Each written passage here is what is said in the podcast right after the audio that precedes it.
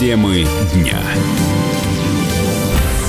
Вы слушаете радио «Комсомольская правда». У нас только самые главные темы дня в студии Валентин Алфимов. Здравствуйте. Говорим про новое правительство. Михаил Мишустин поручил до 20 февраля представить в правительство предложения по уточнению национальных проектов и программ. Ранее сегодня премьер-министр поручил подготовить изменения в закон о бюджете на ближайшие э, три года, а также в закон о бюджете пенсионного фонда. Это должно помочь реализации послания президента, говорят в кабинете министров. Доцент кафедры кафедры политической экономии экономического факультета МГУ Максим Черков предполагает, что у нового правительства получится исправить сложившуюся экономическую ситуацию. Ну, с моей точки зрения, новый состав правительства собран именно для того, чтобы улучшить э, ситуацию в экономике и именно поправить ту ситуацию с э, бюджетными расходами, которая сложилась в предыдущем правительстве. Я бы его назвал так. Вот предыдущее правительство, как правительство такой осторожности, нынешнее правительство все-таки предполагает, что оно будет таким правительством развития. Да? И, безусловно, деньги, так сказать, в Российской Федерации есть. Мы это можем по самым разным показателям увидеть. Основная проблема проблема недорасхода бюджета. В прошлом году бюджет недорасходован на 5,8%. Да? То есть что это такое? Это 1,1 триллиона рублей. То есть 18 миллиардов долларов за прошлый год не попали в экономику России. Провалялись мертвым грузом. Это было запланированные расходы. Вот. Но сейчас э, в нынешних экономических условиях это в меньшей степени востребовано. Востребовано то, чтобы деньги шли в реальный сектор, в экономику.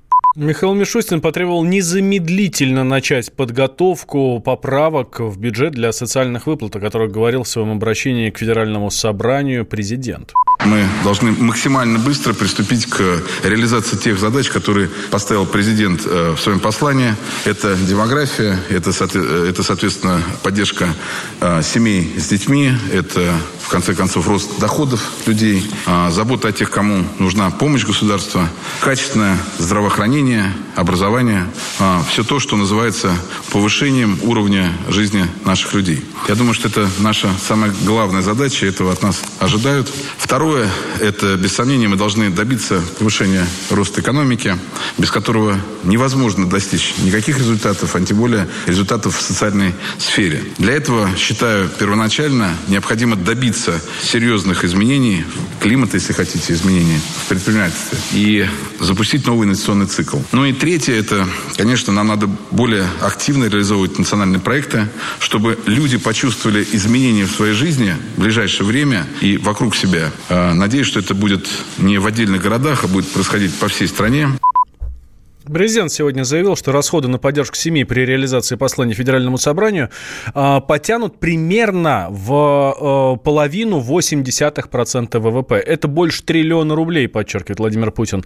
А еще он добавил, что для возможности реализации социального блока послания нужно сохранить макроэкономическую стабильность. Михаил Мишустин, премьер-министр, сегодня утвердил новую структуру аппарата правительства. У руководителя аппарата 10 заместителей, в том числе один первый. Им назначен Валерий Сидоренко. Борис Беляков будет пресс-секретарем премьера. Также создан новый департамент. Он будет отвечать за формирование гособоронзаказа. Возглавил его Борис Наконечный. Новый состав правительства начнет работать уже на следующей неделе. Его утвердили накануне. Перед назначены 12 министров, 9 человек новых. Обновление состава Кабинета министров полностью соответствует ожиданиям депутатов, заявил председатель Государственной Думы Вячеслав Володин. Мы также надеемся, что новый состав правительства сделает все возможное, чтобы как можно быстрее мы покончили с бедностью, повышалось благосостояние наших граждан. Вот э, это все, наверное, сегодня у каждого есть э, в душе, э, в мыслях, э, когда мы э, видим новых министров, вице-премьеров – потому что с ними мы связываем серьезные изменения именно в экономической сфере, в социальной сфере. Ну а что касается парламента, со своей стороны мы сделаем все для того, чтобы эффективно выстроить работу, для того, чтобы вместе выйти на решение задач, поставленные президентом в рамках послания, потому что решая эти задачи, мы и содействуем росту экономики, и, конечно, решаем проблемы в социальной сфере, в жизни граждан. Поэтому, конечно, у нас есть надежда, что будем работать более результативно. Ну а вот лидер КПРФ Геннадий Зюганов в интервью радио «Комсомольская правда» заявил, что сформировал бы правительство совсем по-другому.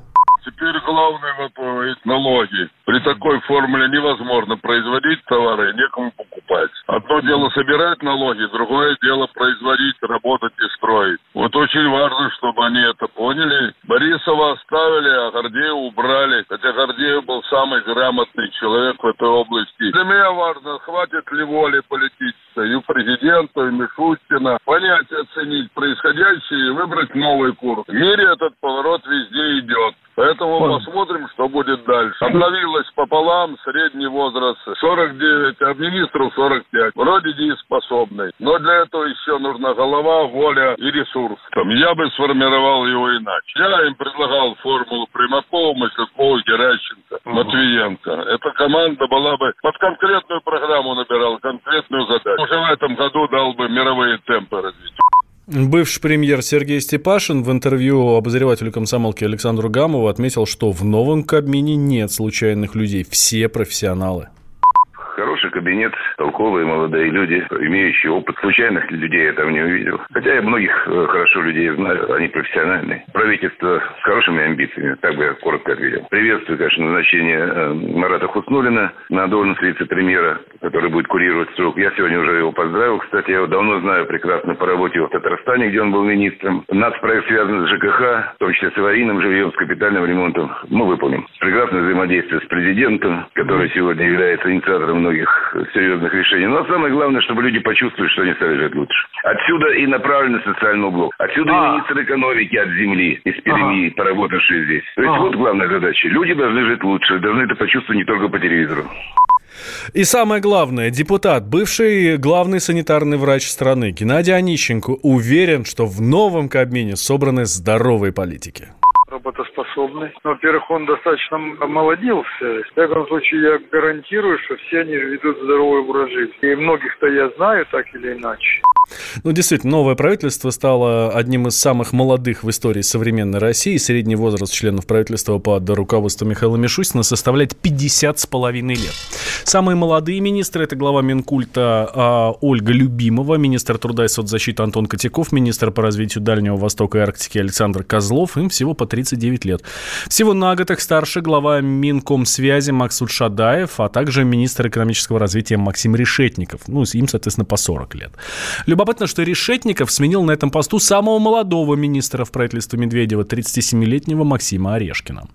Замдиректор Национального института развития современной идеологии Игорь Шатров отмечает, что возраст не играет большой роли в работе правительства не возрастом определяется качество управления, да, а, наверное, знаниями, которые э, человек имеет, э, владеет, да. Да, конечно, опыт часто заменяет знания, да, но все-таки не является всегда эффективным, потому что опыт может быть и негативный. Мне кажется, э, молодежь, она имеет э, меньше негативного опыта, это всегда ее достоинство. Почему мы не знаем новых министров? Потому что они до этого занимались делом в, в именно в тех сферах, которыми теперь руководят. Ну, то есть на министром здравоохранения стал руководитель Росздравнадзора, министром просвещения руководитель Рособорнадзора. Одни сами э, названия ведомств говорят о том, что э, проблемами в этих, в этих сферах, да, в первую очередь занимались эти э, чиновники. Я думаю, что это очень хорошая практика, хороший опыт. А причем все пришли они из, из профессии, да, ну вот о министре, новом министре здравоохранения говорят как о замечательном враче, например. Мы получили специалистов, профессионалов именно на тех, по тем направлениям, по которым сейчас наибольшие проблемы. Это э, э, социальный блок, да, и блок реальной экономики. Старше всех в новом Кабмине Сергей Лавров, собственно, он был и раньше самым старшим, средний возраст членов правительства Медведева э, прошлого, то есть 53 года. Накал страстей на радио «Комсомольская правда». Кто прав? И главное, кто виноват? Все губернаторы и мэры сидят у телевизора с э, блокнотиком, не дай бог, кто-то что-то сейчас Путину задаст какой-то Врачей вопрос. нет? Нет. Педагогов нет? Нет. Мы тут революционную ситуацию себе закладываем. Сжиги глаголом этих мразей. Извините, у нас каждую неделю какие-нибудь там задержания и посадки. Андрей и Юлия Норкины. По средам в 8 вечера. В программе «Простыми словами». Не могу ответить на этот вопрос.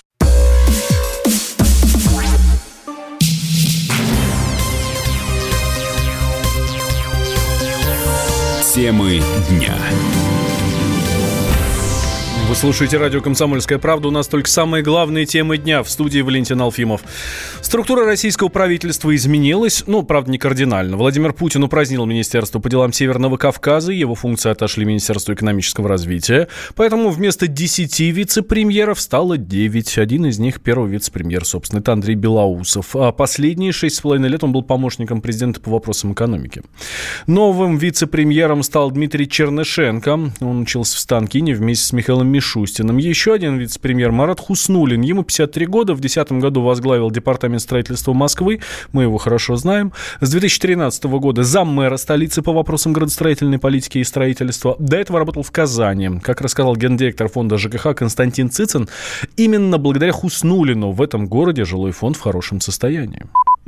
12-13 лет назад, скажем так, Татарстан для нас был всегда площадкой, где мы отрабатывали различного рода модели. В том числе и они были первые, кто стал работать по системе капремонта домов, которые на сегодня есть. И они по нашей просьбе начали у себя такую работу. Причем э, она начиналась достаточно, скажем так, тяжеловато, поскольку тогда это было все добровольно. И благодаря этому у них практически на сегодня весь жилой фонд отремонтирован примерно на 90%. И он стоял как раз у истоков. А строительный комплекс у них, э, который он возглавлял, он был министром строительства тогда, работал очень четко и слаженно и в жилищном строительстве, и в строительстве как раз промышленных объектов. Так что здесь, я думаю, для него задача понятна, что надо делать в стране. Мы будем э, работать сообща и решать те задачи, которые поставлены. Самое главное, я думаю, что появятся новые нетрадиционные решения, которые позволят обеспечить определенный прорыв. Именно в строительстве. Также вице-премьером стали Дмитрий Григоренко. Он с 2013 года возглавлял управление налогообложения юридических лиц Федеральной налоговой службы, которую, собственно, Мишустин руководил. Виктория Абрамченко с 2016 года была главой Росреестра. А Алексей Аверчук был заместителем Мишустина в различных организациях. И последнее место работы – замглавы Федеральной налоговой службы. Из прошлого правительства вице-премьерами остались Юрий Борисов, Юрий Трутнев и Татьяна Голикова. Одно из самых заметных назначений Министерства спорта. Возглавил его Олег Матыцин. Именно ему придется бороться с ВАДА, отправлять сборную на Олимпиаду. В ближайшее время Матыцин обсудит с представителями Всемирного антидопингового агентства и Российского антидопингового агентства кризис, который поразил российский спорт. Новый министр уверен, что справится с поставленными задачами. Прежде всего, это огромная честь быть членом правительства. Такое непростое время и быть ответственным за выполнение послания президента Российской Федерации. Я очень горжусь горжусь работать в такой профессиональной команде и надеюсь, что мой опыт, знания позволят осуществить э, ту работу, которую ожидает правительство, и страна, люди не только в мировом спорте, но и самое главное для здоровья и физических способностей наших э, граждан. Как знаете, у десантников есть э, хороший очень, ну, если не мы, то кто? Поэтому будем работать.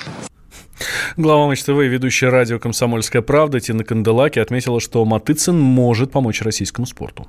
Наверное, самая широкая общественность э, не знает, кто такой Олег Матыцын. А, ну, для справки, он э, 29 лет преподавал в Российском государственном э, университете физической культуры. Ну, успешный спортсмен, в прошлом мастер спорта, заслуженный тренер, президент Международной федерации студенческого спорта.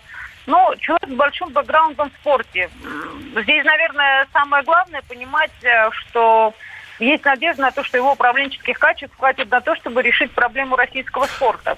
Вице-президент Московской Федерации плавания, главред журнала плавания Дмитрий Волков, который лично знаком с новым министром спорта, подчеркнул, что благодаря своему авторитету Матыцин сможет наладить отношения с европейскими коллегами опытен, он, его знают наши иностранные коллеги. Обратите внимание, уже много лет он руководит и Международным э, студенческим союзом, который позволяет ему э, иметь возможность каждый раз защищать интересы, в том числе совершенно объективно э, каждого, но и России в частности. Для нас это очень важно.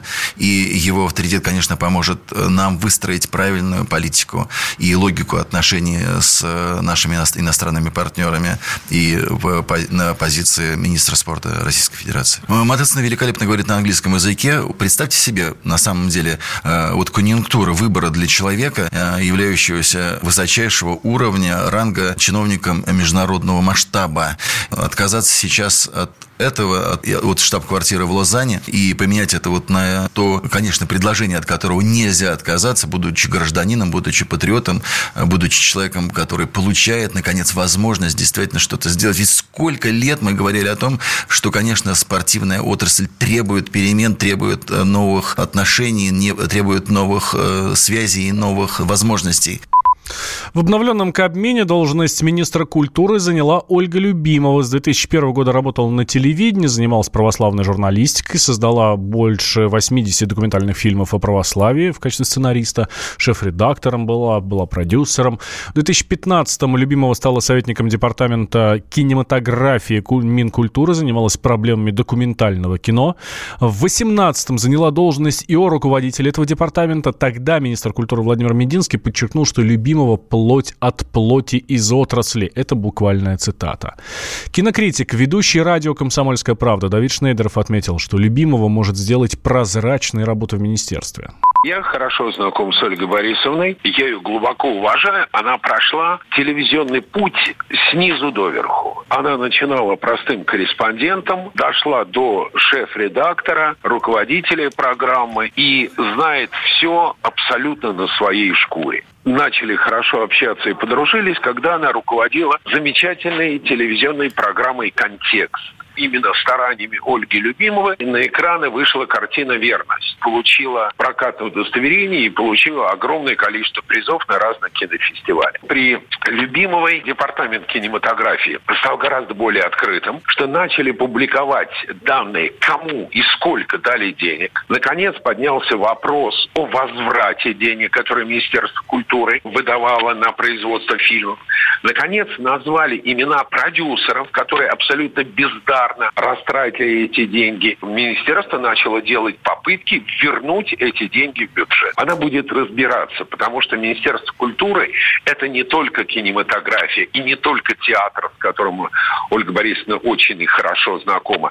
Это библиотеки, это музеи, Известно также, что Ольга Любимова – дочь театроведа и ректора Щепкинского театрального училища Бориса Любимова. А вот министром науки и образования стал Валерий Фальков. С 2013 года он был ректором Тюменского госуниверситета. Должность министра просвещения занял Сергей Кравцов. По образованию учитель математики и информатики. Окончил Московский государственный открытый педагогический университет с красным дипломом, отличник, доктор наук. В 2013 году возглавил Рособрнадзор. На этой должности Сергей Кравцов взялся за экзамены всерьез. Из заданий ЕГЭ исчезла тестовая часть, вот та самая угадайка. Ужесточились меры безопасности, в школах появились камеры наблюдения, а задания стали передавать по защищенным каналам. Глава общественного совета при Министерстве просвещения по независимой оценке качества условий образовательной э, деятельности и обозреватель отдела образования и науки комсомольской правды Александр Милкус отмечает, что у Сергея Кравцова есть все возможности вывести российское образование на хороший уровень. Сергей организовал уже к 2015-2016 году проведение единого госэкзамена таким образом, что это, на мой взгляд, было единственное и есть единственная массовая федеральная акция, проходящая во всех регионах, которая проходит честно и прозрачно. В коррумпированной стране, правда, большое достижение. А мало того, Сергей э, достаточно жестко разговаривал с губернаторами, в, которых, в областях которых или в регионах которых обнаружили приписки и фальсификации. Также по этой же системе были организованы и ОГЭ. Я думаю, что вот именно с этим представлением о системе образования Сергей пришел и в Министерство просвещения. Нужно отдать должное, у него есть опыт работы. Сейчас э, задача выведения э, системы образования России в десятку лучших систем образования мира с Министерства просвещения никто не снял. И вот эту задачу должен будет выполнять Кравцов. Линейка у него есть. Понимание, на каком уровне сегодня наше э, школьное образование, есть. Вот осталось включить самое главное, или там заставить работать механизмы, обеспечивающие улучшение качества э, преподавания в школе, работы с детьми.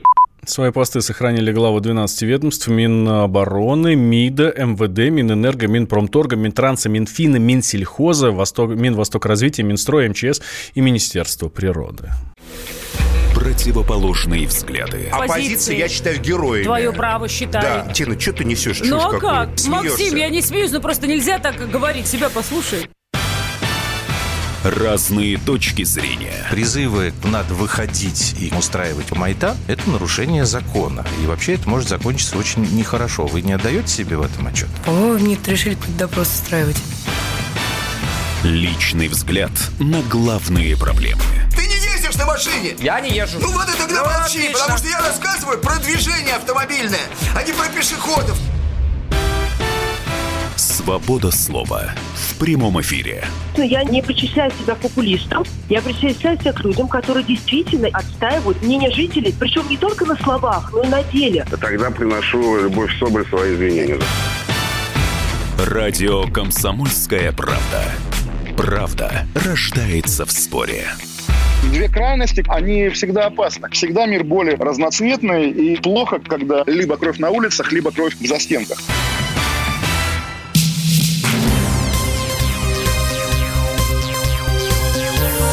Темы дня.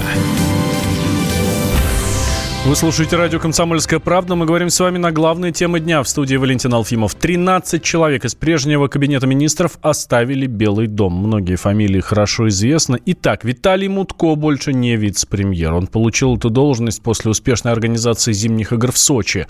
Покинув пост министра спорта, Мутко начал заниматься вопросами строительства и ЖКХ. Дмитрий Казак также покинул должность вице-премьера. Он ее занимал аж 12 лет, отвечал за топливно-энергетический комплекс и промышленность. Еще один уже бывший вице-премьер Алексей Гордеев в правительстве занимался вопросами сельского хозяйства. Покинула пост вице-премьера и Ольга Голодец. Она курировала сначала вопрос здравоохранения, а потом культуры, спорта и туризма. Максим Акимов работал в правительстве Медведева последние 8 лет. Максим Орешкин, теперь уже бывший глава Минэкономразвития. Он работал на этой должности 3,5 года. Владимир Мединский руководил Минкультом почти 8 лет. Активно поддерживал российское кино. И из нескольких десятков фильмов, получивших бюджетное финансирование, только 8 окупились в прокате. Вероника Скворцова почти 8 лет была во главе Минздрава. Во время командировок уже в качестве министра она несколько раз оказывала помощь людям. Максим Топилин в аппарате правительства оказался уже в 94-м. С 2012 был министром труда и социальной защиты. Правительство покинули глава Минспорта Павел Колобков, министр просвещения Ольга Васильева и глава Минюста Александр Коновалов. Как отметил специальный корреспондент «Комсомольской правды» Дмитрий Смирнов, все эти люди не попали в новое правительство не потому, что они некомпетентны, а потому что новым рубежам нужны новые кадры. 13 хорошо знакомых фамилий не оказались в новом списке Кабинета министров. Причем это фамилии тех, про кого вроде бы никто плохо и не говорил. Вот вице-премьер Дмитрий Козык. Были к нему когда претензии у президента? Не было. Во всяком случае, публично ни разу не звучали. Или вице-премьер Виталий Мутко. Экс-министр спорта, когда его два года назад на Западе гнобили изо всех сил под соусом допингового скандала, не только он не был уволен, но и пошел на повышение вице-премьера. И в Тулуне Путин спрашивал, вам может Мутко сюда назначить? И все радовались такой перспективе. И тоже не критиковал его Путин. Главу Минэкономразвития Максима Орешкина вообще в преемнике когда-то прочили. Пусть в шутку и давно, но на хорошем счету был человек. Перспективным считался. Ольга Голодец, Максим Акимов, Вероника Скворцова, Максим Топилин, Мединский. Справлялись они своими обязанностями или нет? Наверняка многие из них окажутся на новой и, может быть, даже не менее важной работе. Но дело не в этом. В ответе на вопрос, почему эти люди покинули правительство, кроется понимание, куда пойдет наша страна в ближайшие годы. Почему этих зарекомендовавших себя и опытных исполнителей президент заменил на других, про большинство из которых мы пока и не знаем ничего. Новое правительство очень молодое. Мы недавно удивлялись правительству Финляндии, сформированному чуть ли не наполовину из 30-летних дам. В нынешнем российском кабинете министров пятеро не старше 40 лет. Остальным либо слегка за 40, либо немного за 50. Лишь четверо старше 60, но это такие мэтры Шойгу, Лавров, Борисов, Трутнев, что любому молодому дадут фору. Политическая перспектива была одним из факторов. Будущее, как ни крути, принадлежит тем, кто родился позже. Но другим фактором стал незамыленный взгляд и отсутствие страха перед попыткой. Там, где давно сидящий на своем посту управленец шесть раз подумает, стоит ли дергаться, новый человек вяжется в бой без колебаний. Специальный корреспондент отдела политики комсомольской правды Дмитрий Смирнов. Чем займутся те, кто покинул правительство, пока неизвестно. Политтехнолог Сергей Маркелов предположил, по каким сценариям смогут действовать министры после отставки. Часть пойдет на должности по- помощников президента, но в частности программируется такой сценарий дальнейшей службы у бывшего министра экономического развития Орешкина Максима. А второй сценарий это, это пойти на те или иные должности, то есть спрятаться где-то либо внутри министерства своего, от чего, чего не очень ну, любят, либо уйти в какую-то параллельную структуру, стать депутатом Госдумы, либо там стать сотрудником администрации президента, либо попробовать через какой-то регион попасть в э, Совет Федерации и стать сенатором. Третий сценарий – это уйти в бизнес, который, так сказать, профи, профильный, который ты как э, бывший работник федерального уровня, успел с каким-то бизнесом подружиться и уйти туда в виде какого-то вице-президента, либо в виде, в виде еще чего-то. Четвертый сценарий – это кануть неизвестности и, так сказать, заняться своими собственными делами, заняться своим собственным бизнесом, вплоть до того, как это делали некоторые в свое время чиновники, это уехать за границу и жить спокойно там. Дмитрий Медведев объявил об отставке правительства 15 января. Во вторник, 21 числа, новый премьер Михаил Мишустин представил президенту кандидатов в новое правительство.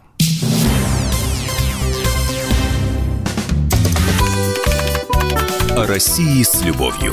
Обзор иностранной прессы от Андрея Баранова. Здравствуйте.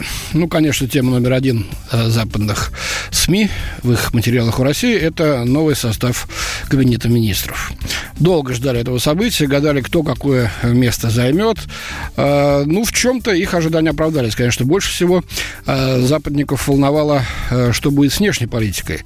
И останутся ли на своих местах э, министр иностранных дел, э, министр обороны? Да, остались. Вот Нью-Йорк Таймс пишет, что Путин объявил о переменах правительстве и оставил на э, своих постах э, своих сподвижников министра иностранных дел Сергея Лаврова и министра обороны Сергея Шойгу. Э, называют их верными союзниками и ключевыми политическими игроками президента. Ну и делает такой вывод Нью-Йорк. Список министерств, получивших новых руководителей, это Министерство здравоохранения, спорта, образования и экономики, наводит на мысль, что господин Путин хотел показать, что он серьезно относится к внутренним проблемам россиян, но при этом не планирует никаких изменений во внешней политике. А, ну, посмотрим, так это или нет. Скорее всего, конечно, внешняя политика России останется таковой, какая она является сейчас, то есть строгое следование национальным интересам и ничего больше.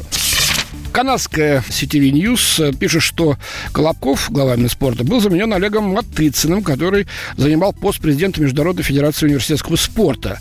А это ведомство тесно сотрудничает с олимпийскими спортивными организациями, и эти связи Матыцина а, могут оказаться полезными, как в решении допингового скандала, который, так сказать, полыхает до сих пор а, вокруг России и ее атлетов, так и в желании России обжаловать запрет на выступление российских спортсменов под национальным флагом на международных соревнованиях. Ну, в частности, вот на предстоящих Олимпиадах.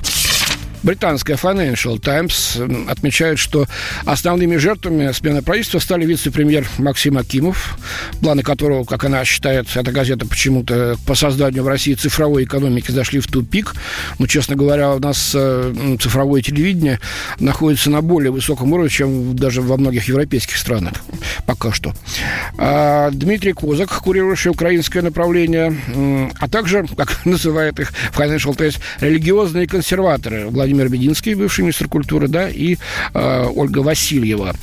А также э, вице-премьер Виталий Будко, возглавлявший Министерство спорта России в разгар допингового скандала.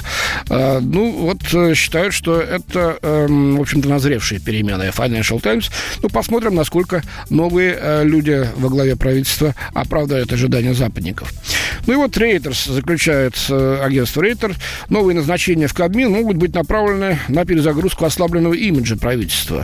Они сконцентрируют внимание на стремлении Путина поднять реальные доходы россиян и реализовать крупные национальные инфраструктурные проекты, которые помогут России прорваться в новую экономическую лигу.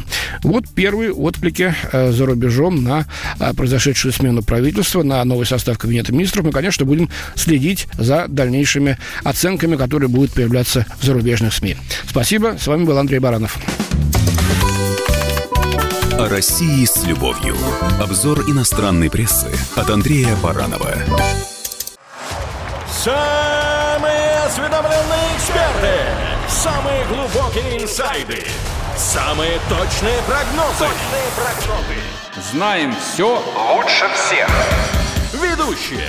Неудержимый Мардан и прекрасная Надана Фридрихсон. Первая радиогостинная «Вечерний диван» на радио «Комсомольская правда». Два часа горячего эфира ежедневно по будням в 6 вечера по Москве.